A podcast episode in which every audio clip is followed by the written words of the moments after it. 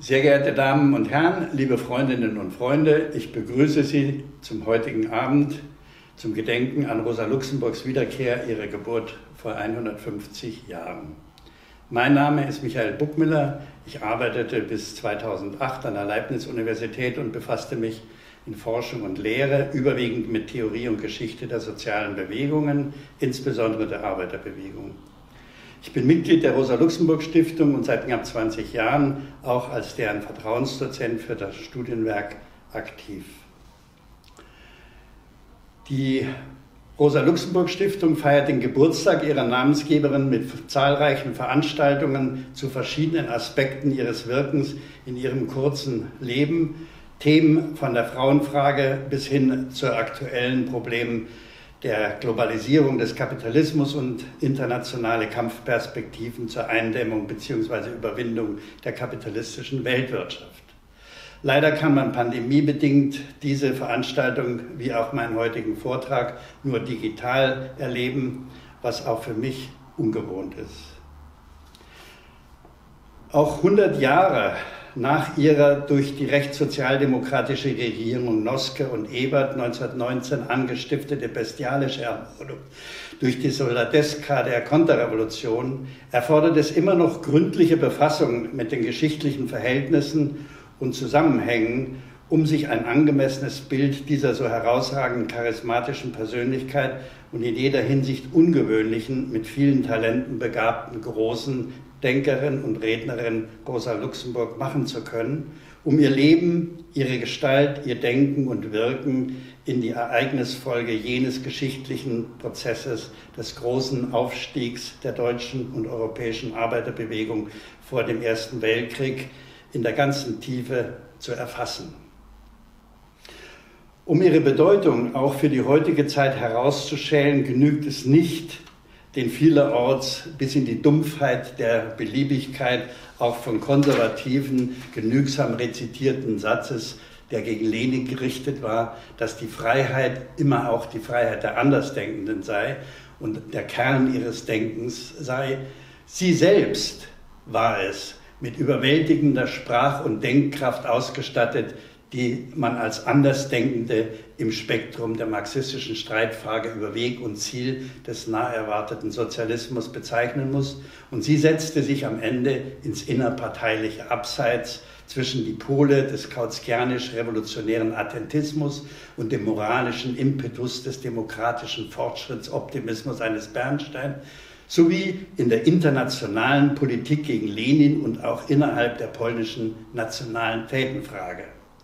Sie blieb als Märtyrerin noch eine gewisse Zeit Idol für breite Massen der revolutionären Arbeiterbewegung, aber die von ihrem Gegenspieler Lenin geforderte vollständige Ausgabe ihrer Werke ist bis zum heutigen Tage noch nicht endgültig geleistet die von der KPD 1923 unter der Redaktion von Paul Fröhlich begonnene, auf neun Bände geplante und bereits nach dem Erscheinen von drei Bänden 1928 wieder abgebrochene erste Ausgabe fiel dem Eingriff Stalins zum Opfer, der mit dem Stigma des Luxemburgismus ein Synonym zum Trotzkismus beliebig zu gebrauchendes Feindbild schuf, das als Legitimationsfolie für unzählige Verbrechen herhalten musste.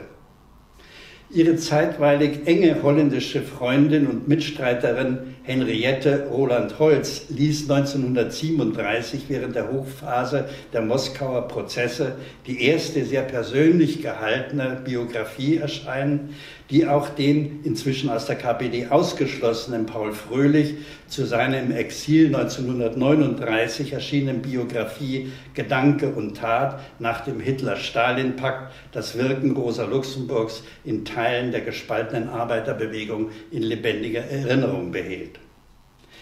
Es ist kaum verwunderlich, dass in der Zeit während des Kalten Krieges weder im Osten noch im antikommunistischen Westen, weder die Sozialdemokraten noch die Leninisten ein gesteigertes Interesse an einer kritischen Auseinandersetzung mit dem Werk Rosa Luxemburg hatten, da es nichts anderes bedeutet hätte als eine vertiefte Untersuchung, Ursachenforschung ihrer jeweils verfehlten Geschichte. Das in der politischen Öffentlichkeit weitgehend durch Hass und Ablehnen vorherrschende Charakterbild begann sich erst ab Mitte der 60er Jahre im Gärungsprozess der werdenden 68er Bewegung zu ändern, als 1966 der österreichisch-englische Politikwissenschaftler Peter Nettel seine umfassend sympathisierende und von der Fachpresse gefeierte Biografie vorlegte, die 1967 in deutscher Übersetzung erschien und der der linke Berliner Politologe Ossip K. Flechtheim drei Textbände politischer Schriften von 1966 bis 1968 folgen ließ. Das setzte die DDR unter Druck, die das Werk bisher eher tabuisierte oder gar verbot, aber Rosa als Symbolfigur des historischen Erbes bei den jährlichen Gedenkfeiern im Januar zur Schau stellte. So begann unter der Federführung von Günter Razun und Annelies Laschitzer rechtzeitig zum 100. Geburtstag von Rosa Luxemburg bereits 1970 die Edition der gesammelten Schriften, die freilich, wie später von Laschitzer erzählt, mit unglaublichen ideologischen und arbeitspraktischen Hindernissen zu kämpfen hatte, um die offiziöse Lesart mit der Edition der Schriften, die zum 100. Geburtstag mit einer biografischen Skizze begleitet wurde, selbst in die Balance zu, Balance zu bringen. Sie wurde 1975 vorläufig beendet, hatte aber immerhin die bis dahin verbotene Schrift zur russischen Revolution im vierten Land abdrucken können. Die Ausgabe wurde 2019 zum 100. Todestag mit sämtlichen deutschsprachigen Schriften abgeschlossen. Ebenso konnte 1993 die mit über 2700 Briefen 1982 begonnene Edition des Briefwerks in sechs Bänden abgeschlossen werden. Die gegenwärtige Forschung bemüht sich vor allem um die Zuordnung und Aufbereitung der umfangreichen polnischen Schriften, die anonym in illegalen Zeitungen erschienen sind und inzwischen sind auch die ersten Ergebnisse vorgelegt worden. Man kann also heute am 150. Geburtstag von Rosa Luxemburg sich ihren nahezu vollständig publizierten, scharfzüngigen und scharfsinnigen politischen und theoretischen Werk ebenso wie der literarisch brillant geformten Innenwelt ihrer Briefe ohne Schulklappen zuwenden und versuchen, die immer noch verborgenen Schätze für die Gegenwart nutzbar zu machen, sie durch kritische Interpretation zu heben und lebendig werden zu lassen. Dazu helfen nicht nur in diesem Geist geschriebene neue Biografien, vor allem die jüngst verstorbene beste Kennerin des Werkes und Lebens von Rosa, die, Mitherausgeberin Annelies Laschitzer.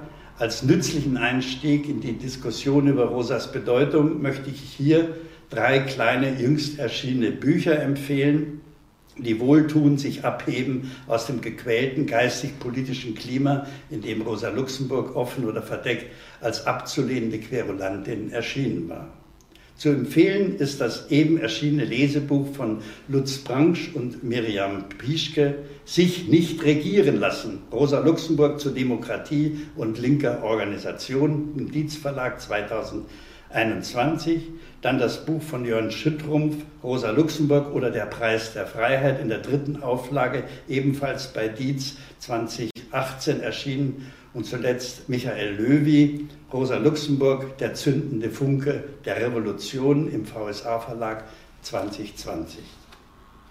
Damit wende ich mich dem eigentlichen Thema zu, wie es in der Ankündigung formuliert steht, Spontanität und Organisation zur Aktualität von Luxemburgs Denken. Warum habe ich das Thema so gewählt und worum geht es dabei?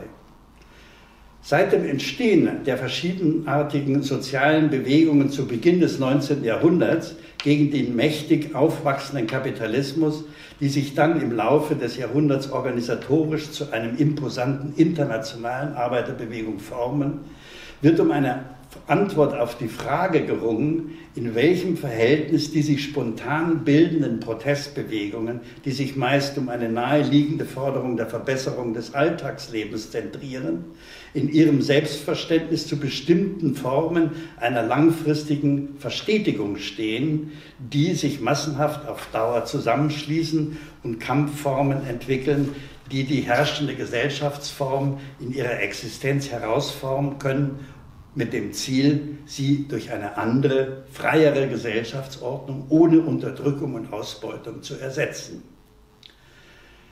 Da sich Widerstandsbewegungen in der Regel zunächst um ökonomische Fragen drehen, galten in der ersten Phase der kapitalistischen Entwicklung gewerkschaftliche und beruflich dominierte Organisationstypen als vorherrschend und sahen sich insbesondere nach dem Scheitern der englischen, auch politisch operierenden Kartistenbewegung, nicht im Gegensatz zu einer dezidiert politischen Organisationsform.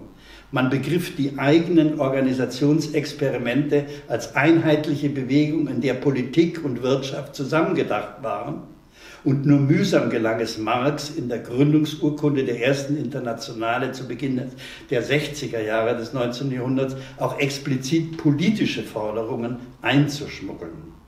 Doch eine bewusst politische Organisationsform war im stärker von Bakunins kollektiven Anarchismus der Mehrheit der ersten Internationale nicht durchsetzbar und der zermürbende Konflikt zwischen den beiden Heroen Marx und Bakunin zerfiel ungelöst nach der mit deutscher Hilfe niedergeschlagenen Pariser Kommune für lange Jahre. Erst mit dem massenhaft anwachsenden Industrieproletariat vollzog sich im letzten Drittel des Jahrhunderts ein Bewusstseinswandel in Richtung auf die Notwendigkeit der Organisierung der Arbeiterbewegung neben den Gewerkschaften auch zu einer politischen Partei, für die dann zunehmend die deutsche Sozialdemokratie als Modell stand. Diese sozialistischen Parteien neuen Typs schlossen sich zum 100. Jahrestag der Französischen Revolution 1800 1989 zum Neu zur neuen sozialistischen Internationale zusammen mit der Überzeugung, jetzt über das Wahlrecht auch als politischer Faktor auf die kapitalistischen Herrschaftsverhältnisse zunehmend wirksam Einfluss nehmen zu können, mit dem Ziel der Durchsetzung einer sozialistischen Gesellschaft. Man sieht also sofort, dass sich mit, dem, mit diesem Wandel auch das Verhältnis zwischen Spontaneität und Organisation völlig neu stellt. Es war jetzt die Frage nicht mehr so verstanden wie zu Blanquis Zeiten, dass eine kleine, verschworene, straff organisierte, konspirativ operierende, revolutionäre Avantgarde sich auf den historischen Augenblick vorbereitet und dann durch einen inszenierten revolutionären Aufstand die unterstellt latent vorhandene spontane Aktionsbereitschaft der Massen in die revolutionäre Aktion mit hineinreißt. Jetzt sollten anerkannte, mit einem Apparat ausgestattete, mächtige, ideologisch geformte Organisationen durch Agitation, Bildung und Wahlkämpfe die nicht organisiert nicht organisierte Masse in ihren Bann ziehen und langfristig durch Machtzuwachs die Eroberung der Staatsmacht anstreben und über diesen Apparat die soziale Frage, wie man es im 19. Jahrhundert nannte, endgültig lösen durch die staatlich organisierte sozialistische Gesellschaft. In diese von Männern geprägte Vorstellungswelt verlegt die junge polnische Sozialistin Luxemburg am Ende des Jahrhunderts aus der Schweiz kommend ihr Arbeitsfeld. Mit hoher Sensibilität nimmt sie rasch einen Grundkonflikt wahr, der sich in seinen mannigfaltigen Dimensionen in dem Verhältnis von Spontanität und Organisation widerspiegelt nämlich die schleichende Verschiebung der eigentlichen sozialistischen Zielsetzung durch Verlagerung von in der Tendenz sich leicht verselbstständigenden Organisationsinteressen, die mit ideologischen Legitimationsformeln als unabdingbar abgedeckt werden. Innerorga das innerorganisatorische Machtgefälle verlagert sich von oben nach unten, die Massen werden nicht als selbstständige Akteure gesehen und behandelt, sondern eher als eine für gezielte Aktionen einsetzbare Manövriermasse. Man erkennt bei näherem Zusehen eher das Modell eines weisen Generalstabs, der durch angeblich ausgereifte Analysen die Truppen klug einzusetzen weiß, um sie zum Sieg zu führen. Rosa Luxemburg ist durchaus keine Gegnerin sozialdemokratischer Organisationen, deren Notwendigkeit sie niemals in Frage gestellt hat, wie etwa der parallel aufkeimende Syndikalismus, der jede politische Aktion für des Teufels erklärt und jede Organisation mit Korruption gleichsetzte. Auch weltanschaulich vertritt sie unangefochten die marxistischen Grundlehren, wie sie zunächst vor allem von Karl Kautsky zelebriert werden. Aber sie spürt schon sehr früh, dass sich das Gleichgewicht von, des Verhältnisses von Aktionsbereitschaft der Massen und dem eher bremsenden Element der Führungen der Bürokratien sowohl in der Partei als den Gewerkschaften verschiebt und darin ein wachsender Anpassungsprozess im Gange ist, der sich langfristig als Verhängnis erweisen würde. Dieser Eigen, in dieser Eigengesetzlichkeit der schleichenden Anpassung verbergen sich für sie tödliche Gefahren für die Arbeiterbewegung, auf die sie frühzeitig aufmerksam macht. Einsickernde Ideologien wie Nationalismus, Chauvinismus, Rassismus, Militarismus und auch Duldung imperialen Expansionismus, denen die Parteiführung aus wahltaktischen oder parlamentarischen Rücksichten nicht entschieden genug entgegentritt. Diese einsickernden Ideologien greifen auch die Substanz der eigenen theoretisch fundierten Überzeugungen an und verändern grundlegend das Verhältnis von Spontanität und Organisation bis hin zur Frage der Notwendigkeit einer proletarischen Revolution selbst, wie Rosa Luxemburg in ihrer scharfen Attacke gegen Eduard Bernstein Revisionsvorschlägen für den Marxismus aufzeigt. Bernstein hatte aus den ökonomischen Daten, vor allem durch die Entwicklung in England, die Marxische Theorie eines, als äh, eines notwendigen Zusammenbruchs des kapitalistischen Systems grundsätzlich in Frage gestellt und vorgeschlagen, die wachsende Bedeutung der demokratischen Institutionen für ein friedliches Hineinwachsen in den Sozialismus zu nutzen.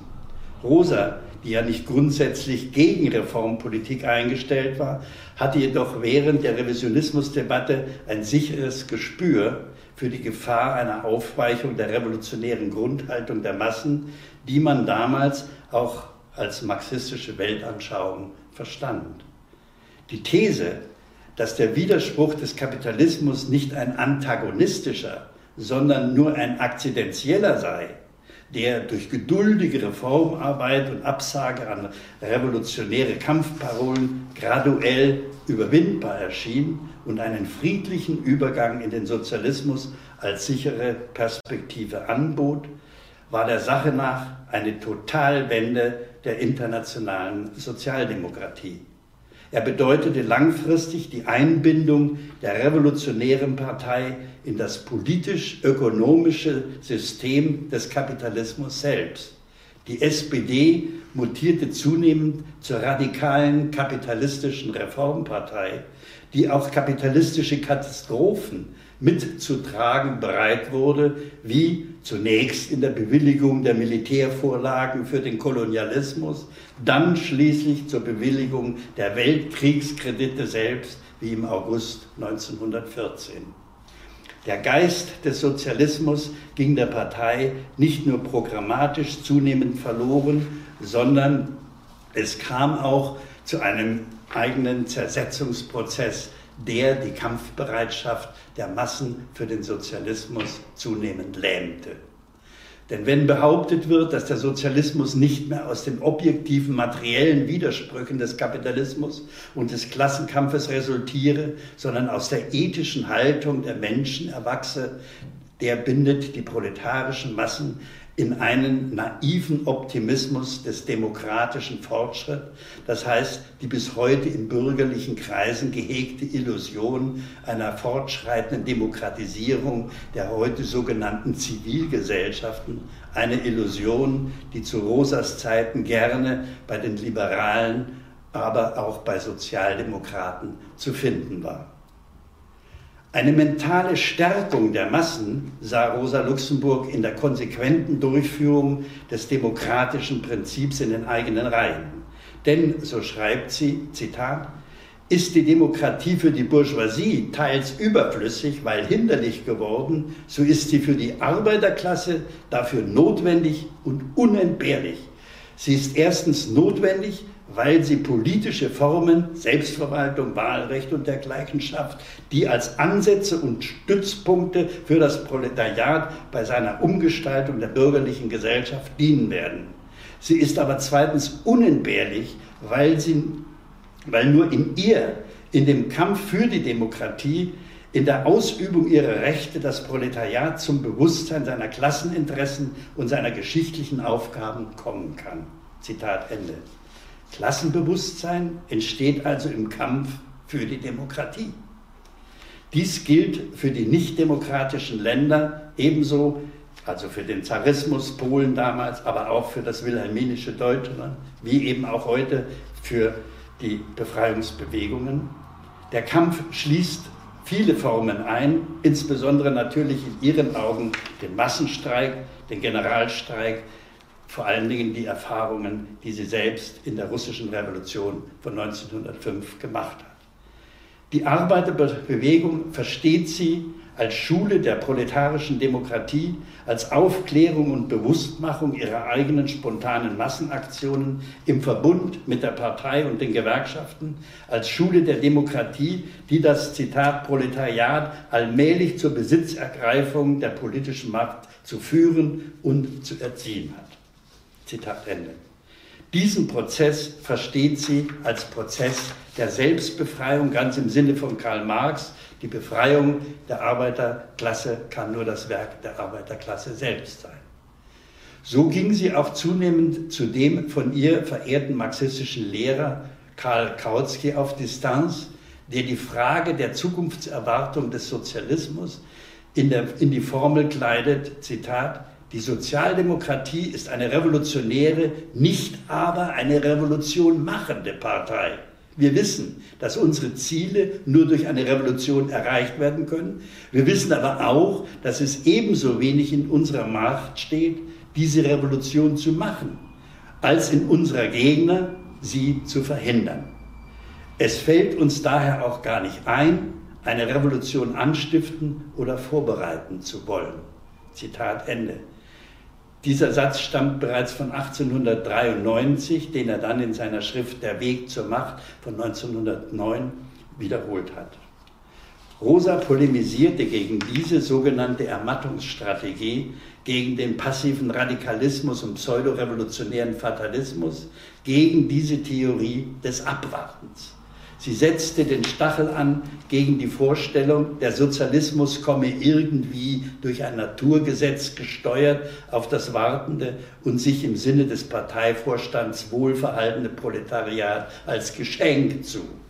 Sie verstand die enge Verbindung zwischen zwischen Kautskis ökonomischen Fatalismus oder wie ihn später der Historiker Dieter Groh nannte, revolutionären Attentismus also einem prinzipiellen Abwarten mit revolutionärer Ideologie und der ethischen Neubegründung des Sozialismus durch Bernstein, was die beiden Großtheoretiker der SPD zwei Jahrzehnte später zu Ehren von Bernsteins 80. Geburtstag sich wechselseitig versicherten, als der jüngere Kautsky dem Jubilar Bernstein bestätigt, Zitat, parteipolitisch sind wir seit 1880 zwei siamesische Zwillinge.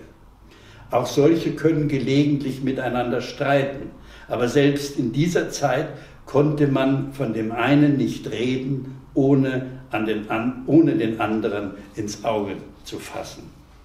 Zitat Ende. Was hat das mit dem Verhältnis von Spontanität und Organisation zu tun? Sind es nicht einfach hausgemachte Fehler, die auch großen Denkern im Bemühen um progressive Realpolitik für die unterdrückte Klasse unterlaufen? Die Dialektik von Spontanität und Organisation begreift Rosa als das revolutionäre Prinzip, von dem aus sie die realen ökonomischen und gesellschaftlichen Entwicklungsprozesse ins Auge fasst und bewertet. Ihm liegt ein Prozess, ein praxisorientiertes Verständnis des Emanzipationsprozesses zugrunde, das an den frühen Marx anknüpft und sich fundamental von dem Verständnis unterscheidet, das ich eben kurz skizziert habe. Ich will das kurz ausführen. In den erst 1888 von Engels veröffentlichten Thesen über Feuerbach setzt sich Marx mit dem frühen französischen Materialismus und dem deutschen Idealismus kritisch auseinander. Während die Materialisten des 18. Jahrhunderts behaupteten, man müsse erst die materiellen Bedingungen verändern, um den Menschen zu verändern, betonen die deutschen Idealisten, eine neue, bessere Gesellschaft könne erst durch einen individuellen Bewusstseinswandel geschaffen werden. Marx hingegen hält beide Positionen für falsch und behauptet in der dritten Feuerbach-These, Zitat, das Zusammenfallen des Änderns der Umstände und der menschlichen Tätigkeit kann nur als umwälzende Praxis gefasst und rationell verstanden werden. Zitat Ende. Richtig verstanden heißt das, dass in der revolutionären Praxis, in dem kollektiven Handeln die historischen Akteure, das heißt die unterdrückte Klasse, das Proletariat, zugleich die materiellen Bedingungen und ihr eigenes Bewusstsein verändern. Wenig später hat Marx dies in der deutschen Ideologie, die Rosa noch nicht kennen konnte, aber im Kern bereits verstanden hatte, Zitat, dass die Revolution nicht nur nötig ist, weil die herrschende Klasse auf keine andere Weise gestürzt werden kann, sondern auch, weil die stürzende Klasse nur in einer Revolution dahin kommen kann, sich den ganzen alten Dreck vom Halse zu schaffen und zu einer neuen Begründung der Gesellschaft befähigt zu werden. Zitat Ende. Diese praxisphilosophische Dialektik der Selbstemanzipation versteht die spontane oder revolutionäre Aktion nicht als Ausfluss klarer, bewusster oder theoretisch begründeter, vorher ausgetüftelter Vorstellungen, sondern sie verknüpft den Prozess der unmittelbaren Tätigkeit mit einem individuellen oder kollektiven Bewusstwerdungsprozess. Im tätigen Verändern erklärt sich zugleich der Sinn des Veränderns. Rosa Luxemburg nimmt diesen Gedanken schöpferisch auf und macht ihn zum Leitfaden ihres eigenen revolutionären Selbstverständnisses.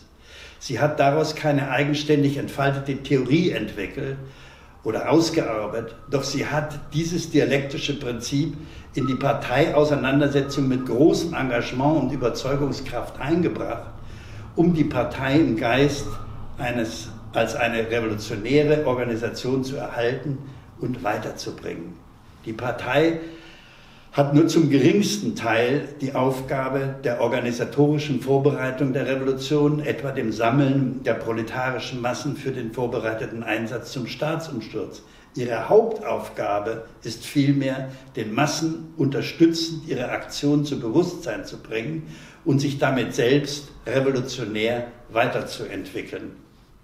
Überträgt man diesen Gedanken auf die Marxische Entfremdungstheorie, wonach das entfremdete Bewusstsein nicht messbar in empirische Größen operationell transformieren lässt, etwa nach der Lesart, wenn ein bestimmter Grad von, an Entfremdung bei der arbeitenden Klasse erreicht ist, wird es durch organisatorische Impulse zur revolutionären Aktion kommen, sondern man wird nur sagen können, handle revolutionär und du wirst sehen, dass du entfremdet warst. Rosa Luxemburgs Dialektik von Spontanität und Organisation als emanzipatorisches Handeln steht zugleich im Spannungsfeld eines wissenschaftlich gesicherten Determinismus der Unvermeidlichkeit des Zusammenbruchs des Kapitalismus. Und sie generiert theoretisch damit einen scheinbar kaum auflösbaren Widerspruch. Denn wenn der Kapitalismus notwendigerweise zusammenbrechen wird, aus welchen Gründen sollten sich dann die Proletarier mit ihrer Aktion in die Gefahr einer Repression begeben, ihr Leben aufs Spiel setzen, wenn der Sozialismus ohnehin naturnotwendig kommt? Lässt das nicht gerade den kritisierten Fatalismus von Kautsky aus? Wie lässt sich der Knoten lösen? In ihrer Argumentation gegen Bernsteins befürchtete verfrühte revolutionäre Machtübernahme argumentiert Rosa Luxemburg so, Zitat, Erstens ist eine so gewaltige Umwälzung wie die Überführung der Gesellschaft aus der kapitalistischen in eine sozialistische Ordnung ganz undeckbar auf einen Schlag durch einen siegreichen Streich des Proletariats. Dies als möglich voraussetzen hieße, wiederum eine echt blankistische Auffassung an den Tag zu legen. Die sozialistische Umwälzung setzt einen langen und hartnäckigen Kampf voraus, wobei das Proletariat allem Anschein nach mehr als einmal zurückgeworfen wird, sodass es das erste Mal vom Standpunkt des Endresultats des ganzen Kampfes gesprochen, notwendig zu früh ans Ruder gekommen sein wird. Zweitens aber lässt sich das verfrühte Ergreifen der Staatsmacht auch deshalb nicht vermeiden, weil diese verfrühten Angriffe des Proletariats selbst ein und zwar sehr wichtiger Faktor sind, der die politischen Bedingungen des endgültigen Sieges schafft, indem das Proletariat erst im Laufe jener politischen Krise, die seine Machtergreifung begleiten wird, erst im Feuer langer und hartnäckiger Kämpfe den erforderlichen Grad der politischen Reife erreichen kann, der es zur endgültigen großen Umwälzung befähigen wird. So stellen sich denn jene verfrühten Angriffe des Proletariats auf die politische Staatsgewalt selbst als wichtige geschichtliche Momente heraus, die auch den Zeitpunkt des endgültigen Sieges, Sieges mit herbeiführen und mitbestimmen. Zitat Ende. Es wird also sofort ersichtlich, dass sie den als wissenschaftlich erwiesenen Untergang des Kapitalismus in ihrer revolutionären Pädagogik der Aktion, wie es Michael Löwy richtig beschreibt, an den Übergang zum Sozialismus durch die handelnde Klasse bindet. Damit ist nicht gemeint, dass der Zusammenbruch der Kapitalismus ebenso zwangsläufig auch zum Sozialismus führen werde. Diese kautskianischen Fatalismus lehnt sie ja gerade ab. Der Zusammenbruch des Kapitalismus und der Sieg des Sozialismus sind für sie nur ein, als Einheit erreichbar, wenn von der Partei die Konzeption der Selbstemanzipation im Sinne der Dialektik von Spontanität und Organisation konsequent aufrechterhalten wird. Dies ist der Hauptgrund der Polemik gegen Lenins Parteitheorie aus dem Jahre 1904, dessen Ultrazentralismus sie als hemmend empfindet und strikt ablehnt. Sie schreibt, wird die sozialdemokratische Taktik nicht von einem Zentralkomitee, sondern von der Gesamtpartei, noch richtiger, von der Gesamtbewegung geschaffen, so ist für einzelne Organisationen der Partei offenbar diejenige Ellenbogenfreiheit nötig, die allein die völlige Ausnutzung aller von der jeweiligen Situation gebotenen Mittel zur Potenzierung des Kampfes sowie zur Entfaltung der revolutionären Initiative ermöglicht. Der von Lenin befürwortete Ultrazentralismus scheint uns aber in seinem ganzen Wesen nicht vom positiven Schöpferischen, sondern vom sterilen Nachtwächtergeist getragen zu sein. Sein Gedankengang ist hauptsächlich auf die Kontrolle der Parteitätigkeit und nicht auf ihre Befruchtung, auf die Einengung und nicht auf die Entfaltung, auf die Schuhriegelung und nicht auf die Zusammenziehung der Bewegung zugeschnitten. Zitat Ende. Hier ist gedanklich viel vorweggenommen, was sie dann in ihrem Manuskript zur russischen Revolution von 1917 präzisiert und wo es heißt, Zitat, sozialistische Demokratie beginnt nicht erst im gelobten Lande, wenn der Unterbau der sozialistischen Wirtschaft geschaffen ist als fertiges Weihnachtsgeschenk für das brave Volk, das inzwischen treu die Handvoll sozialistischer Diktatoren unterstützt hat. Sie beginnt mit dem Moment der Machteroberung durch die Sozialistische Partei. Sie ist nichts anderes als die Diktatur des Proletariats. Jawohl, Diktatur. Aber diese Diktatur besteht in der Art der Verwendung der, Diktatur, der Demokratie, nicht ihrer Abschaffung. Zitat Ende. Wie lange dieses verhängnisvolle leninistische Erbe nachwirkt, hat jüngst Klaus Meschkat in seinem Buch Krisen progressiver Regime Lateinamerikas Linke und das Erbe des Staatssozialismus kritisch analysiert und die Gründe benannt, die dazu führten, warum schon der schon viel gerühmte Sozialismus des 21. Jahrhunderts in Lateinamerika gescheitert ist. Für Rosa Luxemburg war es eine ausgemachte Sache, Tatsache, dass wenn die Gewissheit des Zusammenbruchs des Kapitalismus nicht an die schöpferische sozialistische Massenaktion dialektisch verstanden wird und gebunden bleibt, die Entwicklung des Kapitalismus durchaus eine andere, lebensfeindliche, grausame Alternative in sich trägt, wie sie das in der Junius-Broschüre Die Krise der Sozialdemokratie 1916 in die Formel kleidete Sozialismus oder Barbarei. Sie sah ganz realistisch, dass im Falle des Verlustes der eigenen Aktionsfähigkeit der proletarischen Massen die Existenzkrise durchaus in eine neue, moderne Form der Barbarei herabsinken werde, wie sie das in den mörderischen, inhumanen Giftgaspraktiken des Ersten Weltkrieges exemplarisch gesehen hat. Fast prophetisch zeigen sich die vernichtenden Folgen des proletarischen Aktionszerfalls am Ende der Weimarer Republik, dass die Fundamentalkrise des Kapitalismus auch in Faschismus, Krieg und Völkermord münden kann. Sozialismus oder Barbarei. Es war nicht unbedingt vorhersehbar, dass halt Hiroshima es auch heißen kann, Sozialismus oder Untergang der Menschheit. Und wenn auch die letzten 75 Jahre im Gleichgewicht des Schreckens diese Alternative uns in der Realität erspart blieb, so droht uns heute durch die hemmungslose Ausweitung der kapitalistischen Produktion und Ressourcenverschleiß, der auf andere Weise das Leben auf dieser Erde zunichte machen kann. Für Rosa Luxemburg war die Zusammenbruchstheorie kein Geschichtsdeterminismus, der die unterdrückten Massen mit sedativen Ideologien zur Passivität manipuliert, sondern ihre Geschichtsauffassung muss verstanden werden als ein offener Prozess, der immer neue Alternativen hervorbringt, aber in dem soll er als gelingender humaner Entwicklungsprozess gefasst werden, der sogenannte subjektive Faktor, das heißt die bewusste Aktion, die Initiative der unterdrückten und beleidigten Massen eine ausschlaggebende Rolle spielen muss. Immer wieder wurde Rosa Luxemburg ein romantisch geprägtes Zutrauen zur Lernfähigkeit der Massen nachgesagt, die sich leider in der geschichtlichen Realität so nicht bestätigt hätten. So ist etwa in der soziologischen Forschung immer wieder die Behauptung aufgestellt worden, dass das Wechselverhältnis von Spontaneität und Organisation nichts anderes hervorgebracht habe als einen ideologisch getarnten Elitenwechsel in dem jeweils historisch den neuen ökonomisch angepassten Herrschafts- und Unterdrückungsverhältnissen.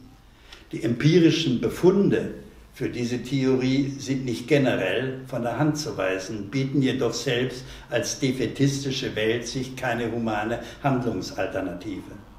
Rosa Luxemburg gehört zu den wenigen Vertretern in der sozialistischen Traditionsgeschichte, die den Sozialismus als eine zukünftige humane Gesellschaft nicht als automatisches Ergebnis der Geschichte und auch nicht als Folge des klugen Handels der zentralistischen Partei gesehen haben, sondern als eine Kategorie der objektiven Möglichkeit.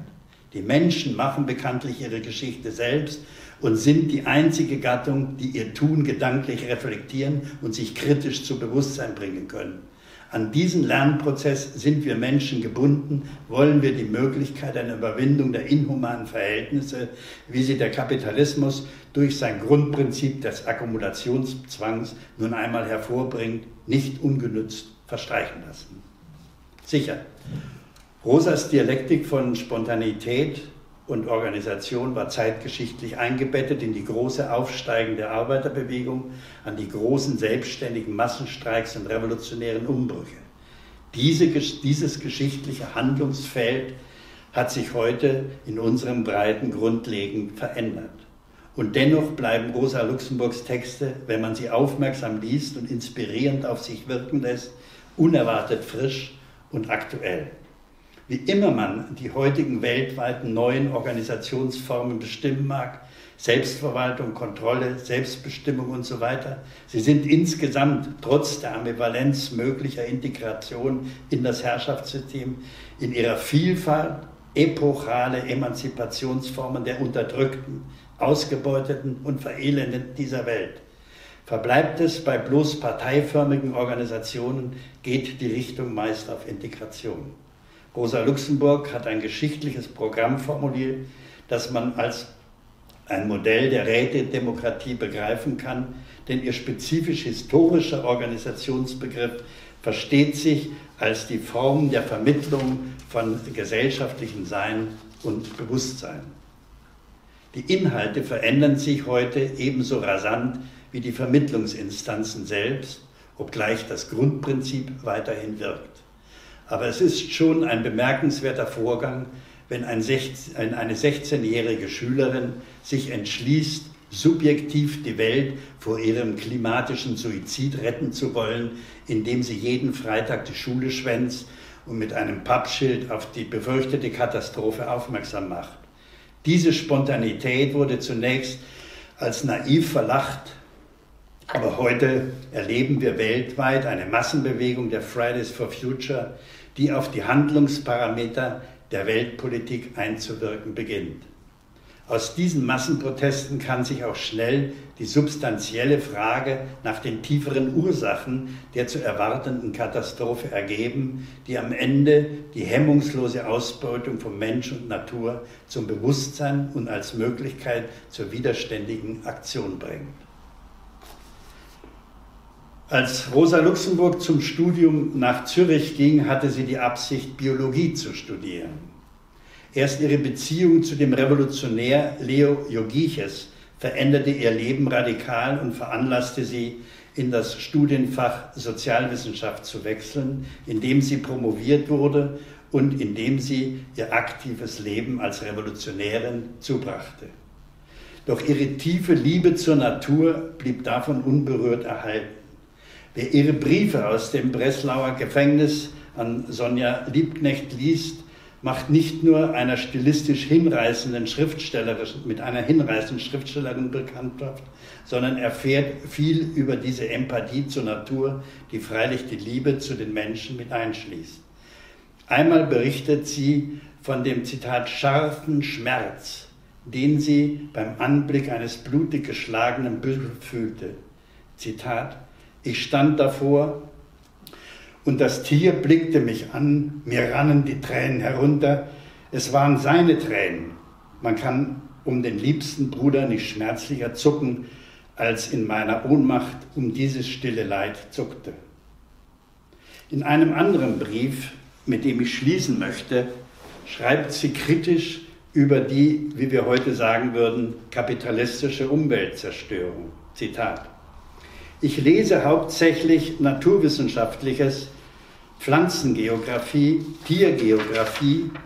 Gestern las ich, las ich gerade über die Ursache des Schwindens der Singvögel in Deutschland. Es ist zunehmend rationelle Forstkultur, Gartenkultur und der Ackerbau, die ihnen alle natürlichen Nist- und Nahrungsbedingungen, hohle Bäume, Ödland, Gestrüpp, welkes Laub auf dem Gartenboden Schritt für Schritt vernichten. Mir war es so sehr weh, als ich das las. Nicht um den Gesang für die Menschen ist es mir, sondern das Bild des stillen, unaufhaltsamen Untergangs dieser wehrlosen kleinen Geschöpfe schmerzt mich so. Ich habe manchmal das Gefühl, ich bin kein richtiger Mensch, sondern auch irgendein Vogel oder ein anderes Tier in misslungener Menschengestalt. Innerlich fühle ich mich in so einem Stück Garten wie hier oder im Feld unter Hummeln und Gras viel mehr in meiner Heimat als auf einem Parteitag. Sie werden nicht gleich Verrat am Sozialismus wittern.